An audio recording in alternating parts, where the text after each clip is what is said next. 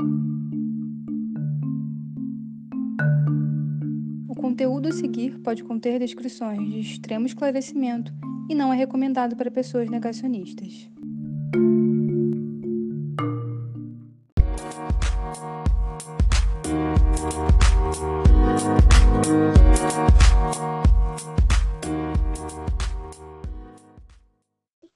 Eu sou o Pinho.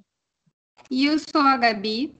E estreia hoje o Curiositas Cast, podcast que trata do mundo jurídico e político para você que ama direito e política, para você que não entende muito sobre o assunto, mas gostaria de entender, e para você que odeia o assunto e precisa acabar com essa ideia errada. E como nosso piloto, escolhemos o assunto que está em alta no mundo, o coronavírus. De maneira mais específica, nós vamos falar do novo coronavírus e as possíveis implicações das omissões dos líderes políticos mundiais.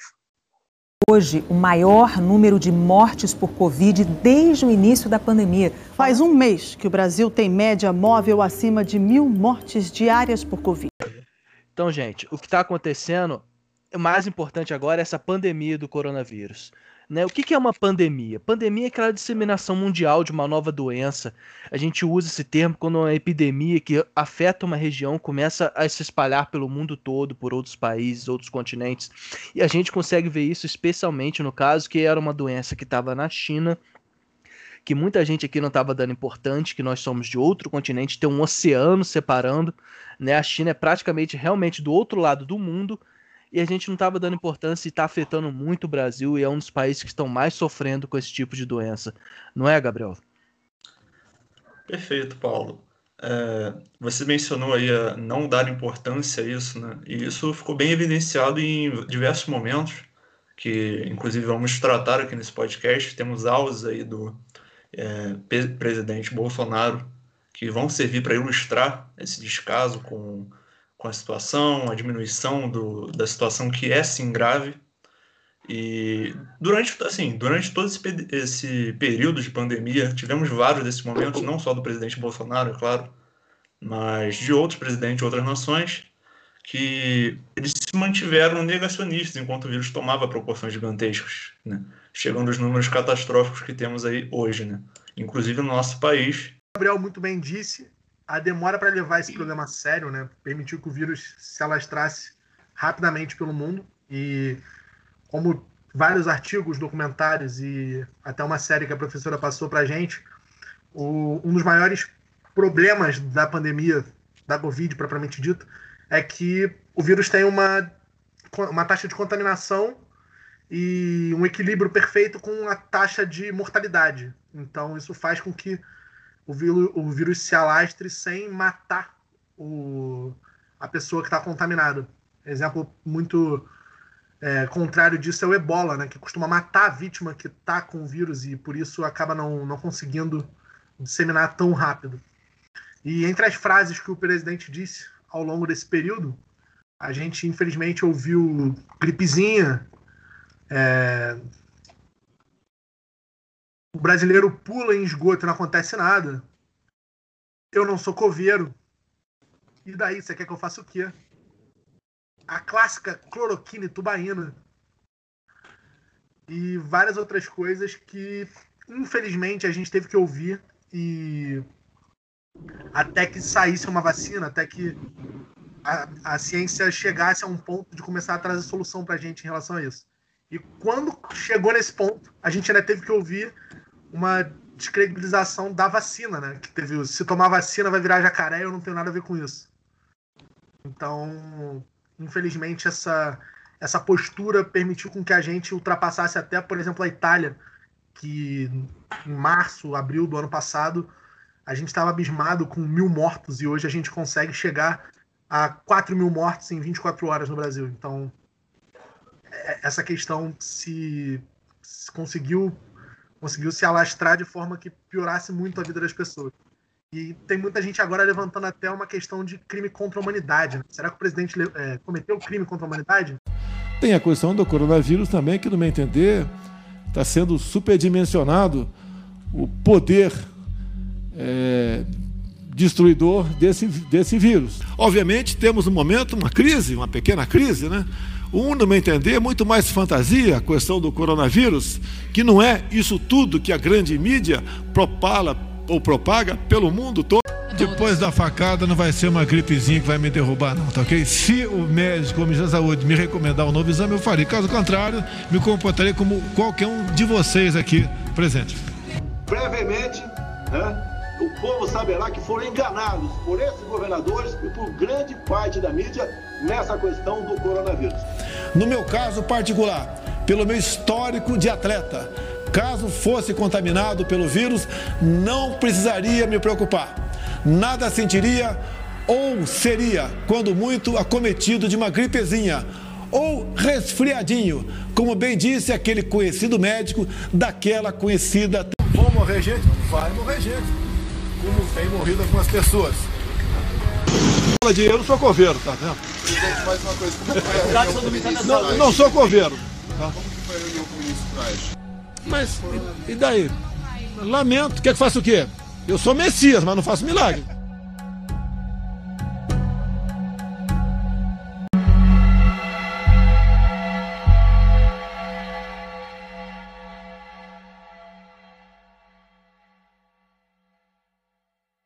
Então, nesse ponto que o Pedro falou sobre os crimes contra a humanidade, né, a gente tem dispositivos legais falando sobre isso, né?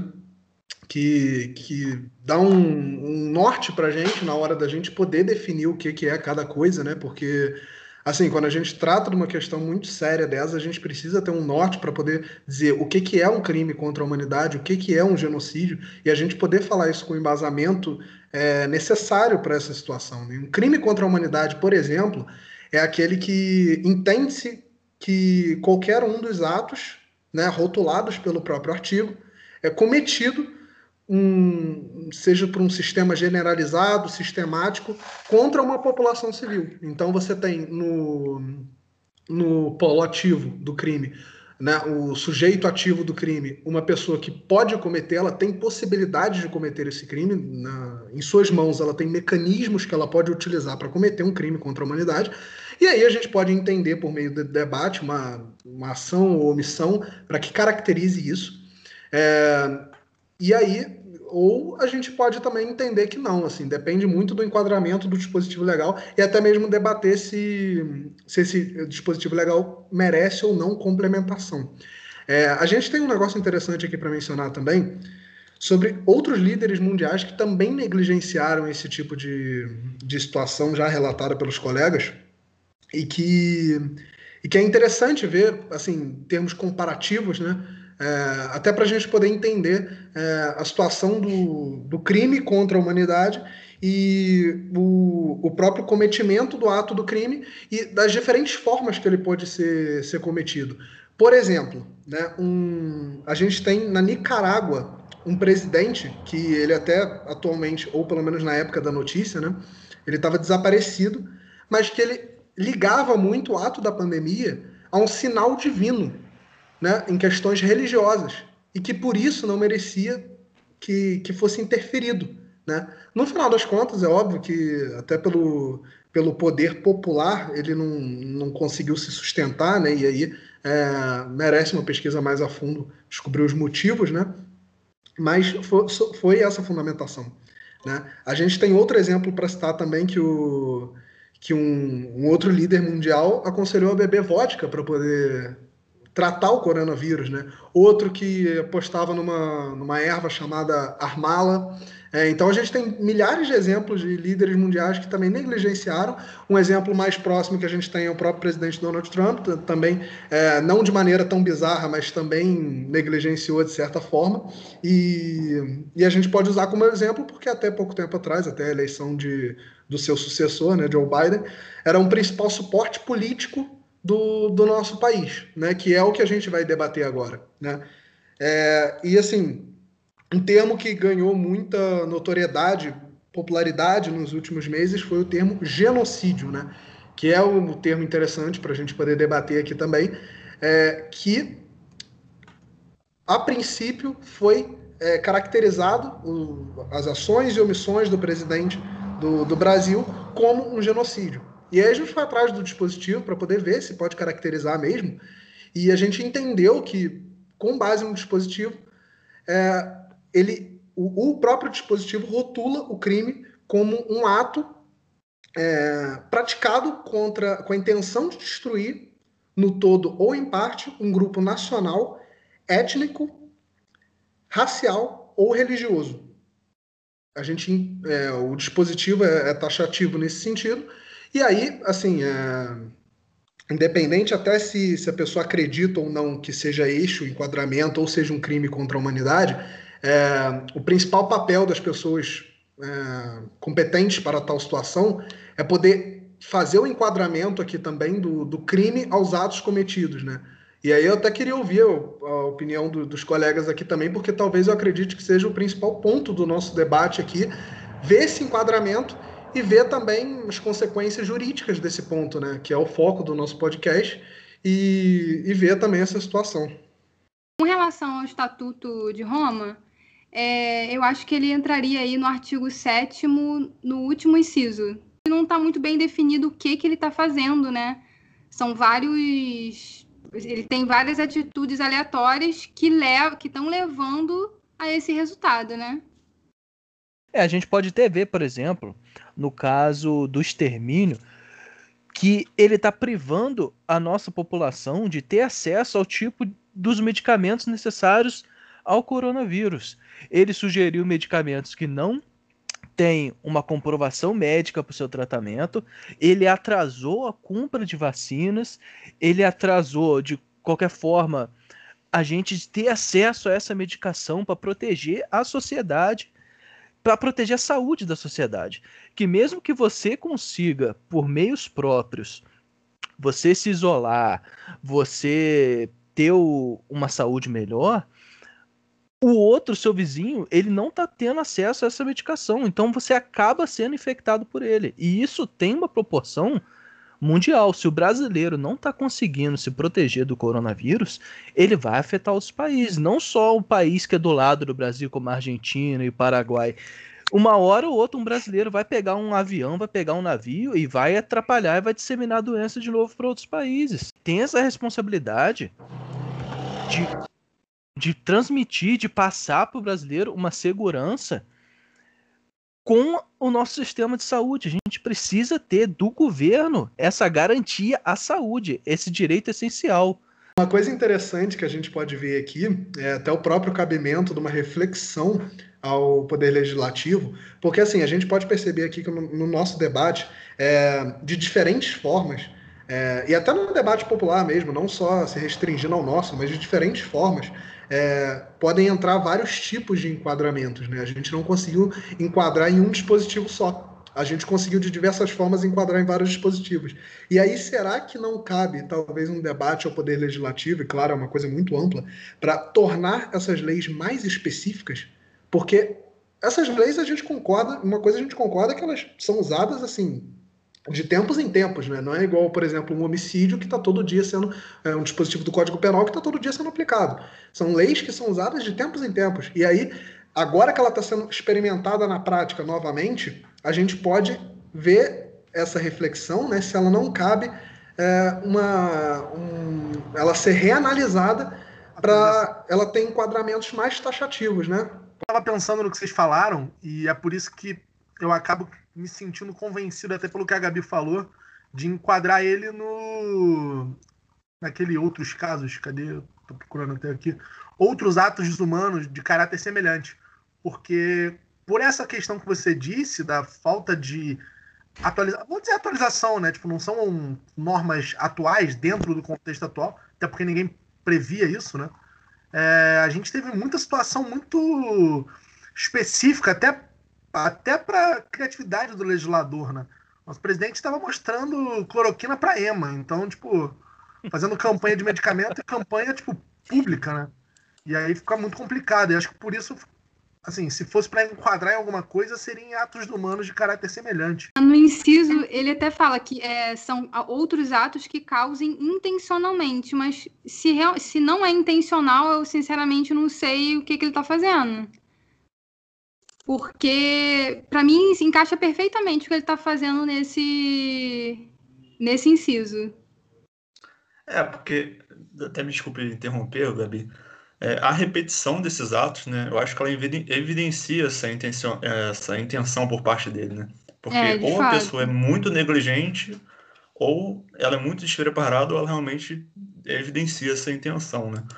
É, e no, se tratando dessa taxatividade, até que o Lucas mencionou, né? É, a maior complementação e especificação dessas normas seria até em respeito ao, ao princípio da taxatividade da lei penal, né? que exige ali um enquadramento perfeito do tipo penal ao caso. Né? Então fica realmente muito amplo, muito aberto. Tanto é que existem uma, existe uma gama de tipos penais que a gente identificou aí, que a gente ainda vai mencionar, em que essas atitudes reiteradas do presidente podem se enquadrar, né? caracterizando esses crimes. E galera, nesse próprio ponto que a gente estava conversando, né, vale mencionar também como que é feito o processo para para ser julgado um crime de responsabilidade por parte do presidente, né? Porque a gente tem que entender que é, para apurar um crime praticado pelo, pelo presidente, a gente tem dois caminhos, né? Um para o crime comum, outro para, para o crime de responsabilidade. Para o crime comum não importa para a gente aqui, pelo menos a princípio, porque a gente está falando dos crimes de responsabilidade, é, e ele basicamente, pro julgamento do, de um crime de responsabilidade, ele precisa de, da aprovação é, de dois terços da Câmara e, posteriormente, ele vai passar para admissibilidade e julgamento pelo Senado, que, lembrando, é presidido pelo presidente do STF.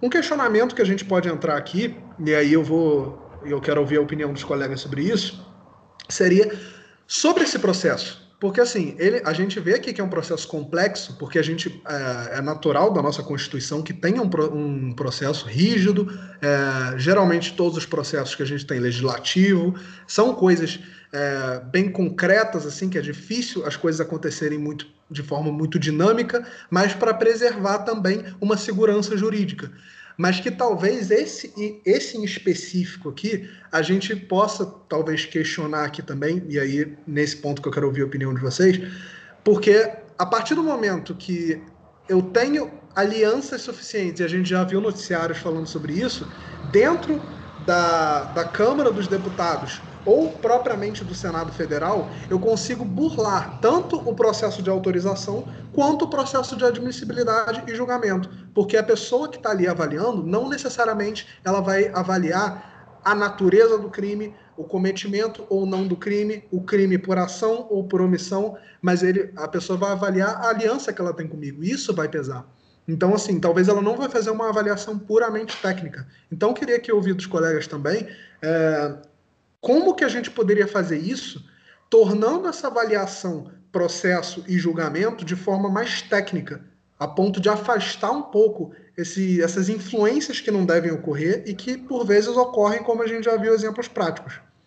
Então, nesse caso, como às vezes o líder de um estado tem um poder muito grande, as pessoas, os outros políticos têm medo de se voltar contra ele, esse é um dos motivos que a gente usa o Tribunal Penal Internacional esse Tribunal Penal Internacional, ele julga os crimes de guerra, crime de genocídio, crime contra a humanidade, especialmente quando esses tribunais nacionais e os processos nacionais eles não conseguem processar esses criminosos, seja por algum motivo político, algum outro motivo que dê a essa pessoa ou, ou entidade esse poder que façam as pessoas terem medo de processar elas e responsabilizar por esses crimes.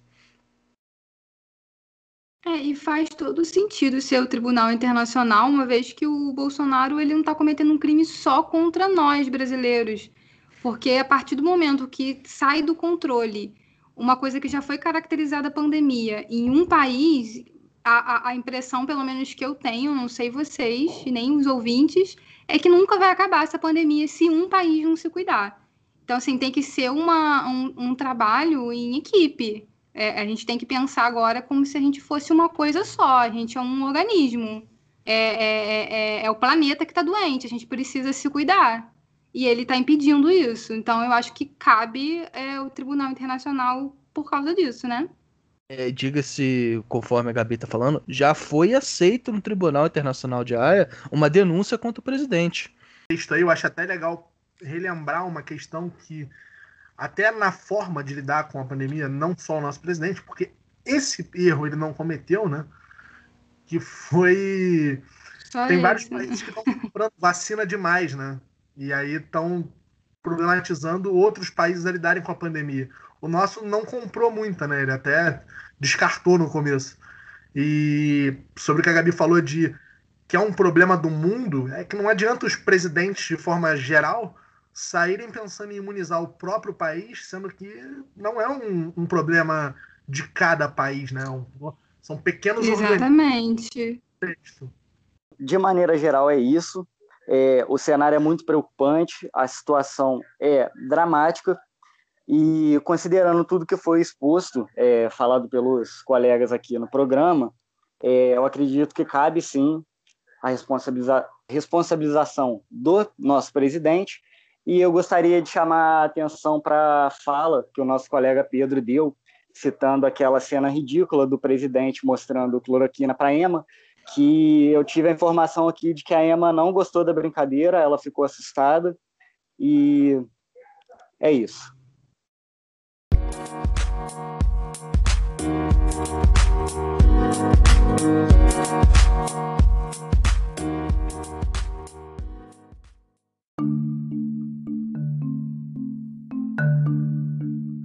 Episódio foi escrito por Gabi, revisado por Pedro, apresentado por Gabi e Pinho. As pesquisas jurídicas foram feitas por Gabriel, Ingra, Paulo, Lucas, Pinho e Pedro. A edição de áudio foi feita por Gabi.